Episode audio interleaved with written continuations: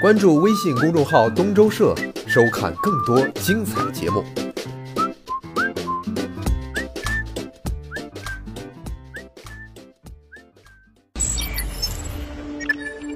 东周社。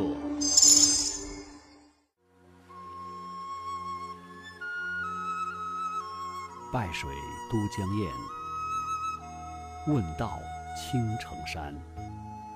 东周社遇见都江堰。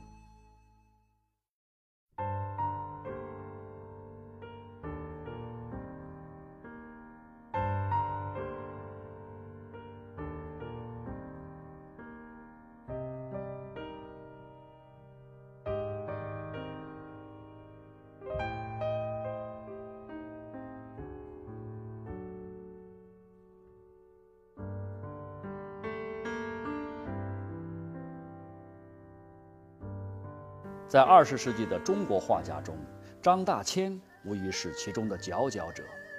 他能把古今历代各家各派的画风技法都加以观察、记录、整理、综合，并且自由地运用在自己的画作当中。无论是山水、人物、花卉，还是灵毛走兽、飞鸟鱼虫，张大千都能够信手拈来，包众体之长，兼南北二宗之富力。不仅如此，他还以自己大胆的创新和实践，把中国绘画的技法推展到一个崭新的高度。所以，徐悲鸿先生曾评价说他是五百年来一大千。张大千的一生啊，足迹踏遍世界，而每到一处，他都会把各地的风物在他的画纸上淋漓展现。然而，对于走过很多地方、见过很多山水的张大千来说，最好的山水还是在他的四川老家，在都江堰，在青城山。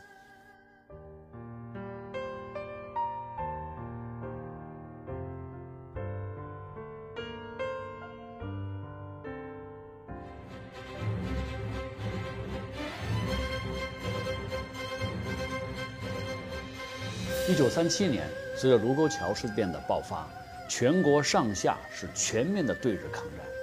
这时候，张大千呢刚刚进入不惑之年啊，当时他正是客居北平啊，而这时候也正是日本人最猖獗的时候。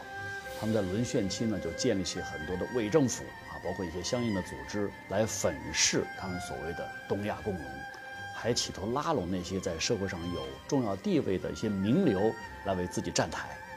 哎，很快身在北平的张大千就成为了日伪锁定的目标。一九三七年，日本攻占北平之后，日本人一直就想把张大千收藏的画作据为己有。一九三八年，日本曾经以把养心殿作为张大千藏品与作品陈列馆为诱饵，让张大千把他的作品交给他们。但是张大千觉得这是中国。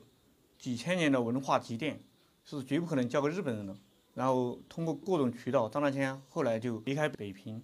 一九三八年十月，张大千先生来到青城山，借居在都江堰青城山的上清宫。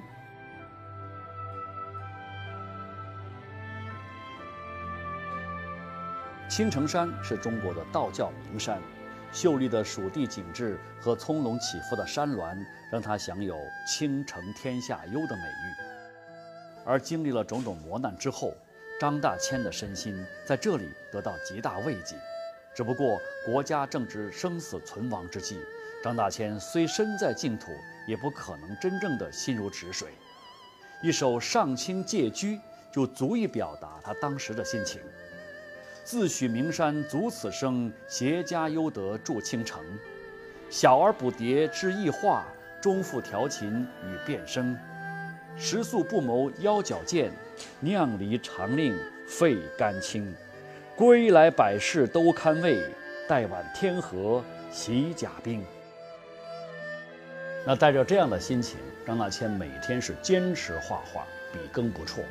他一方面是想方设法的托人把这些作品呢带到山下去卖画养家，另外一方面呢，就让二哥张善子啊把部分的画作带到海外去义卖，为抗战筹款。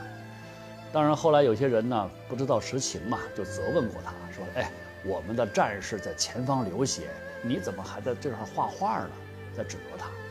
张大千当时也没有办法去做过多解释，他只是说这么句话：“他说士兵上战场流血那是正常的，不能因为他们在前方流血，我就得在后方哭哭啼啼的。我要把中国的优雅告诉给世界，世界要认识到中国是一个优雅的民族。”其实这句话，说实在话，非常令人钦佩。他这种格局、这种意识，是感觉到，就说只要厚重博大的中国文化精神还在，那么中国就不会亡。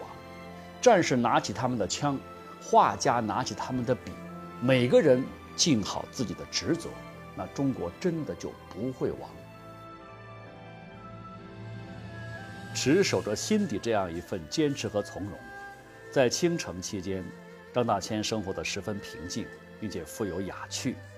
白天，他与朋友或道士们一块儿外出逛山观景，或对物写生；晚上，他就在灯下吟诗作画或写字读书。有空的时候，也常常带着家人和孩子们在山中或是附近的都江堰去游玩，日子显得安详宁静，却别有生趣。张大千这段日子是他人生中间很安静、平稳的一个日子。虽然受抗战的影响，日子是比较清苦，但是他在这儿潜心整理自己的画作，创作了一大批这个呃优秀的作品。在青城山这段时间，是张大千先生作画非常多的时期，也是他用笔最勤，然后采风最广泛的时候。他在青城山大概作画有一千多幅，而且很多作品都是围绕着都江堰和青城山的风土人情来完成的。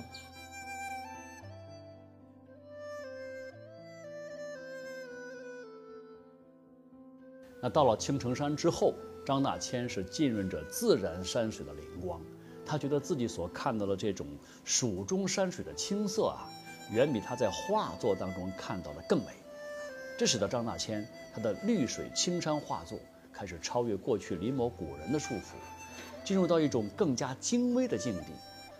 而自从张大千住到青城山之后，不少友人啊，只要是从外地到成都来，都专门要到青城山来拜访他。这当中有很多名流，你比如像这个黄君璧呀、啊熊佛西这些大家。同时呢，有很多的年轻人也去向他去求学拜师。他对这些上门求学的学生啊，也是悉心指导，带领他们一起，这个在青城山留下了美好的回忆。张大千老师身材健壮，两道剑面，英姿勃勃的，胡须漂浮，红润的脸，和爱考勤的样子。老师是教学者，因材施教啊，不简单。那个我在二十多点岁嘛。是他们比人年轻，嘎。啊，他说你天真烂漫的，你小姑娘，你呢就画，呃，花卉啊，动物啊，哎，你喜欢的你就画你的。他说画画要各取尺取长，不要啥子都画，你到最后没得成就。啊，个人爱好的，个人的专长，发挥个人的专长，老师就指点。从一九三八年到一九四六年。张大千在青城山前前后后居住了八年时间，这是他对故乡留下的最后也是最深刻的一段记忆。三年后，张大千离开了四川，漂泊海外。以后的三十年中，他的脚步踏遍了世界各地，越行越远。然而，他对故乡的思念却越来越重。他画了很多青城山。他有一句“平生结梦青城在”，最喜欢的就是青城。青城在万里，飘梦结林根。梦又梦的，每每一次都是梦到青城山，嗯，想家。老师在美国那冰那个餐厅还要写青城山三个字还要画一张青城山上清宫的画画起我老子对青城山真是眷恋不舍呀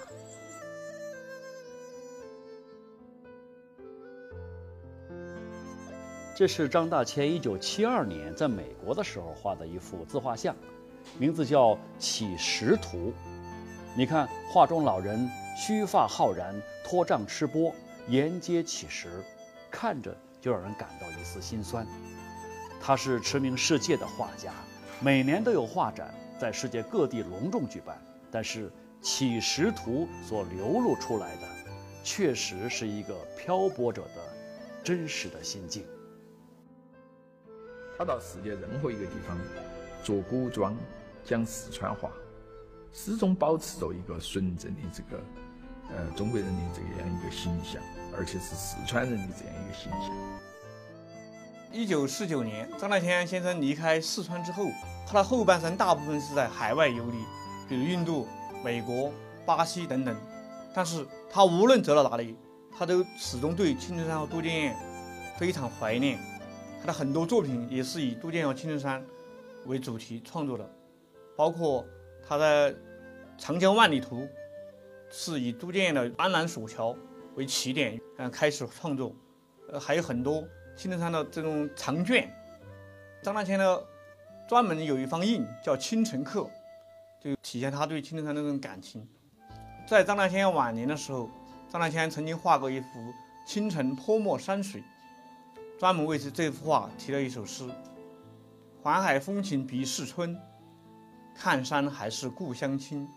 平生梦结青城窄，那寄泪痕梦里情。”就这首诗充分表达张大千对青城山的思念之情，因为他一生足迹遍及海海外，但是他觉得最看山最亲切的还是蜀山，还是青城山。晚年的张大千是定居在台湾的摩耶精舍，这是张大千他漂泊人生当中的最后一个居所。他在这个地方创作、读书、会友，有时候呢还做几样地道的川菜来招待客人，安静闲适，其乐融融。但是这一切都没有办法去弥补他那思乡的惆怅。每次当客人散去之后，张大千总是独自一个人在园中的长廊长久矗立。遥望着心中的故乡。一九八三年的四月二号，张大千走进画室，拿出画册，啊，为大陆的亲友、弟子还有亲人题词。那么，当他题写到第十三册的时候，突然笔杆滑落，老人是颓然倒下，魂归故里。呃，四人已去，青山依旧，流水不息，看山还是故乡亲。这是一个游子心目当中的最赤诚的声音。好，遇见都江堰，我们下周见。